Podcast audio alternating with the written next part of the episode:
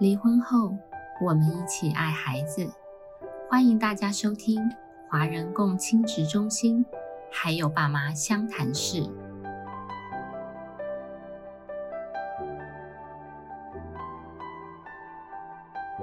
大家好，我是尔家协会相对人服务方案社工督导郑雄，那也是今天的主持人。很高兴又与听众们在空中见面。那我今天。邀请了长期在儿家协会负责相对人商谈服务的陈百芳心理师，那也请老师跟听众们打声招呼。大家好，我是心理师百芳，很高兴有机会来这边跟大家分享。欢迎老师。那本次我们讨论的是韩剧《离婚律师生前看》第七集到第九集开头一点点的剧情部分。那我简述一下剧中的内容，就是马先生的越南妻子要带着孩子回国，那并且提出了离婚诉讼，后续又被马太太的律师操弄，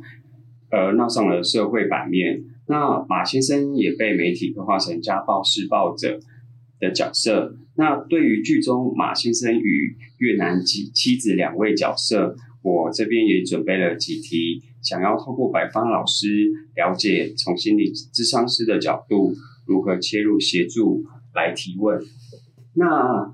第一题之前我也补充一下，就是在本会服务上，若针对保护令案件，本会会提供马先生这样的当事人陪同出庭服务之外呢，那也针对刚刚提到马先生被做成家暴施暴者的角色，一定会有很多很多的情绪。所以回归到本会相对人服务方案，那我们相对人社工也会安排心理智商来协助当事人。那第一题的部分呢，就是若以本案来讨论，智商心理师的角度会如何去协助马先生？我觉得在剧里面，这马先生遇到一个真的蛮不错的律师。是。那若以心理师的工作的话，我们可能真的是针对他内在的啊情绪层面的部分去提供协助。呃，所以以马先生在剧情里的的状态，呃。他其实当初他是说他没有带着特定的心情去越南的，那只刚好看到太太一家过得蛮辛苦的，所以想要给他们过更好的生活。那甚至婚后为了养活他们一家人，他一年里的休息可能就只有四周而已。对，好，甚至太太夜归，酒后夜归，他也觉得啊，太太还那么年轻，一个人只身来韩国，哈，就是也也可能蛮辛苦，所以也就会给予包容。却被媒体啊，哈，或是说大众认为他是一个人渣，所以我相信在他的心里头的那个委屈，一定是哈很多很多。所以智障的工作里头会去好好的同理他的这些委屈，让他委屈的一面可以被好好的看见跟被陪伴，还有他面对社会这种舆论的那种无力感，我相信也是非常巨大的。那这些情绪都需要陪他去调节啊，消化。那。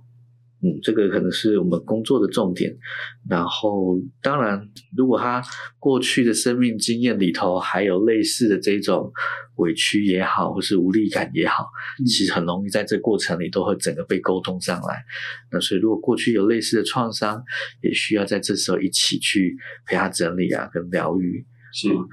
那我个人认为，申律师在。跟马先生互动里头，他有一个同理，我觉得做的是蛮蛮好的，有真的很触动到那马先生。例如说，确切的文字不是很确定啊，但是大意上大概就是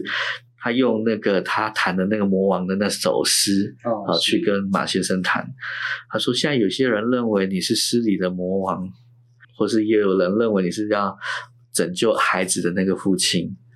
啊，但是在我眼里，你更像是那个垂死的儿子。嗯嗯，我觉得在他这么说的时候，其实马先生是很很被他触动到的。是那时候，我这是我觉得他沈律师做了一个其实很好很好的同理这样子。那其实，在过往服务过程中啊，其实我有遇到就是无辜的相对人，也就是说，他其实，在保护令案件里面，他其实是真的是没有施暴的当事人，或者是说，因为现在保护令常常被工具化，那。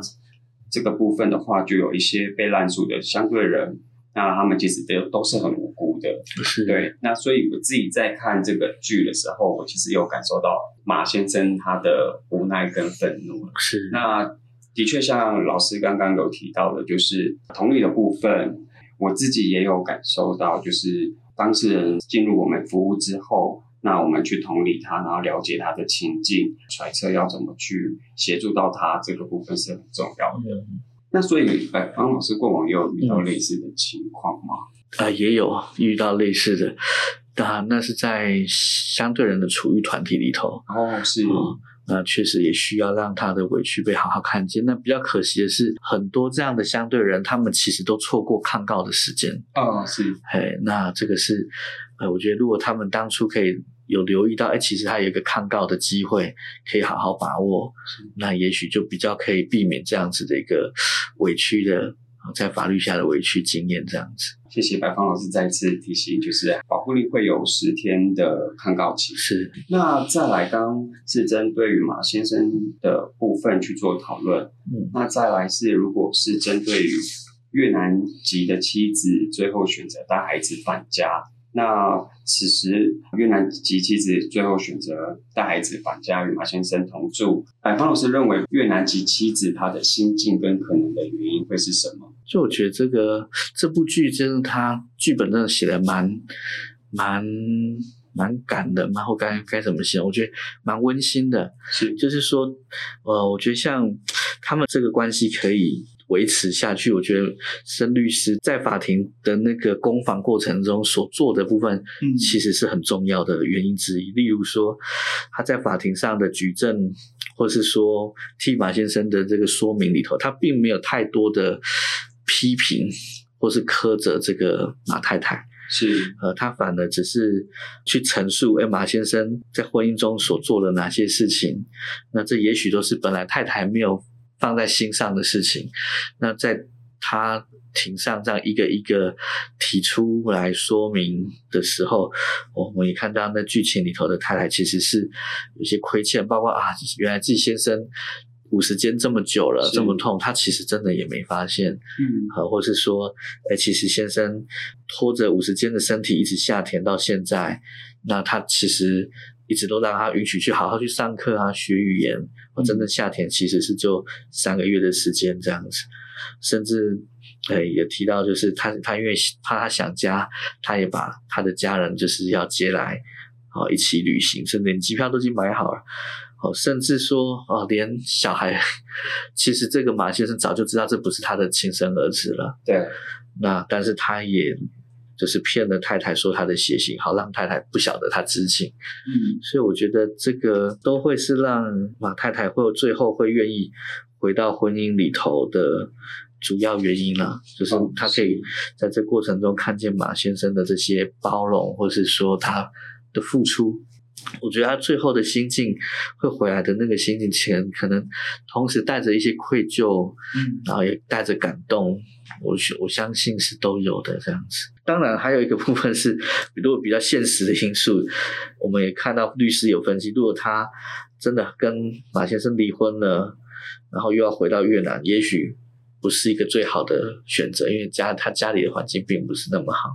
是大概是这样，嗯，所以我觉得这个心境上大概会这么去推敲这样子，前面有针对马先生伤残介入服务的部分，嗯，做讨论，那也有针对越南妻子返家心境做一个讨论。那接下来第三个部分呢、后续如果两夫妻主动来求助，那请问心理师会如何协助两夫妻修复关系？嗯，OK，所以我觉得这个也是很重要，就是当两夫妻决定要一起生活了，嗯，但是这毕竟过去的一些芥蒂如果还在的话，其实无形中还是会影响他们的互动。那所以我们的目标可能会设定在先让双方把过去没有好好能够表达的内心话说出来。例如说，先生其实很疼惜这个太太，他也没有机会，或是没有尝试用语言好好把它表达过。是。啊，然后或是说先生对太太的舍不得啊，啊，或是先生其实在婚姻中自己的一些委屈啊，就是他为了太太而吞下去的这些东西，如果他也愿意说出来，让太太知道，哎，其实我真的是因为很舍不得你，所以所以我愿意去做蛮多事情，是。让他可以有机会把自己的付出和委屈也可以可以说一说，那当太太听到先生这些真心话，也可以协助太太去给一些适当的回应。嗯，好，那我想就先让双方彼此都把内心里没有机会说完，或没有机会好好表达这些，先先说出口，好让他们这个部分也也先有个修复。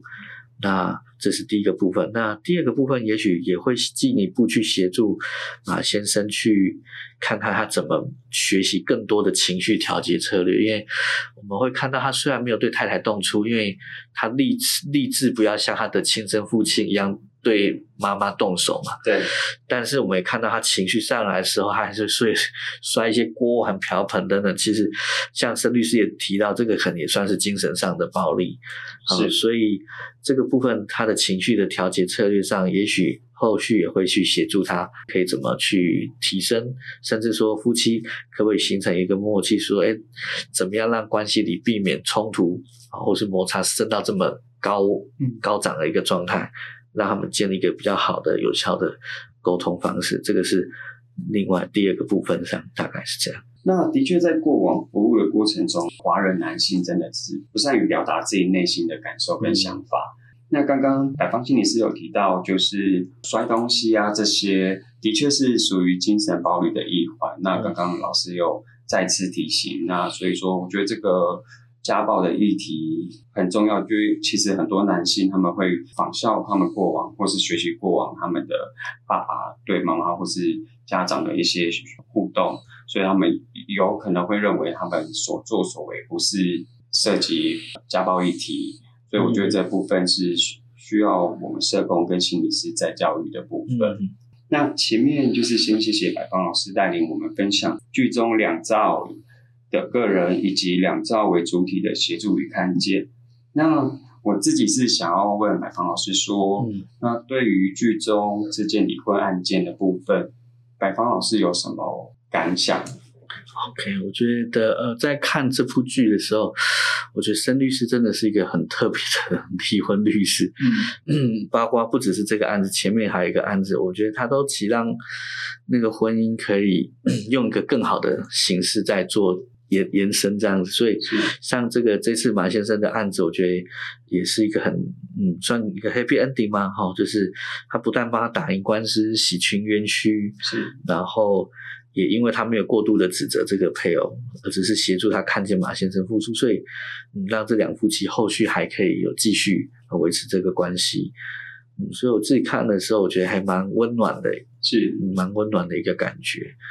然后也可以感觉到，哎，其实。一个法律人这么用心的啊，真的是可以带来一个很不一样的结果。这样子，当然还有像刚刚郑雄督导也有提到，就是呃，确实有些时候啊，我们看到保护令在那个证据的的效力上没有像刑事案件那么严谨，呃，因为它有保护被害人的一个及时性的一个期待啦，所以呃，有时候真的难免会有一些嗯冤枉或误判的误发。保护令的一个情形，哦，就是所以也是需要再次提醒大家，就是万一真有这样身边的人如果遇到这样的事情，要尽量提醒他们有一个抗告的机会去做好好的澄清，这样子是一个结果。我觉得大概就是这这两个层面会让我呃有一些联想，这样子。那刚刚百芳老师有提到，就是说我其实在这部剧也感受到申律师他真的是很温暖，然后也会真的会以。案主或是以整个家庭为中心去着想、去协助，嗯，对。那刚刚有提到，我们相对人服务也有在做陪同出庭的服务。那虽然我们社工不像律师可以作为诉讼代理人，但是我们现在就是我也跟我自己的伙伴讲说，我们试着跟相对人讲，就是如果说他想要陈述的、想要说的。如果他开不了口，那我们就会呃请当事人在庭前的时候可以做一个承包状的撰写，对，就是让他把自己想要说或是不符事实的部分，他觉得他说不出来，他就可以在庭前做一些准备。对，对对，嗯，这真的是蛮重要的，因为。确实蛮多传统的男性，在发生这样事情的时候，也许被冤枉的时候，他他情绪更高涨，是真的，所以很多话会更难条理的去去说，甚至有时候他就直接把那个都撕毁，他也不晓得自己有看到的机会。是，所以我觉得，哎，就是协会这边可以提供这样的服务，真的是一件嗯蛮美好的事情，这样子。谢谢白芳老谢师肯定。那最后也啊，回归到我们相对人方案的智商目的。那智商服务呃是增强家暴相对人的内在改变动机之外啊，那我们也透过了联合商谈服务，协助两造的关系缓解，然后也透过心理师带领两造了解过往的负向的互动关系。那今天我们进度也差不多了。那也感谢百芳老师参与访谈。那未来也希望还有更多机会可以再跟老师聊聊不同的议题。我很高兴有这机会，谢谢百芳老师。谢谢谢谢。那各位听众朋友们，那我们就下次见喽。每周五晚上五点半上线更新，由花莲儿家协会制作播出。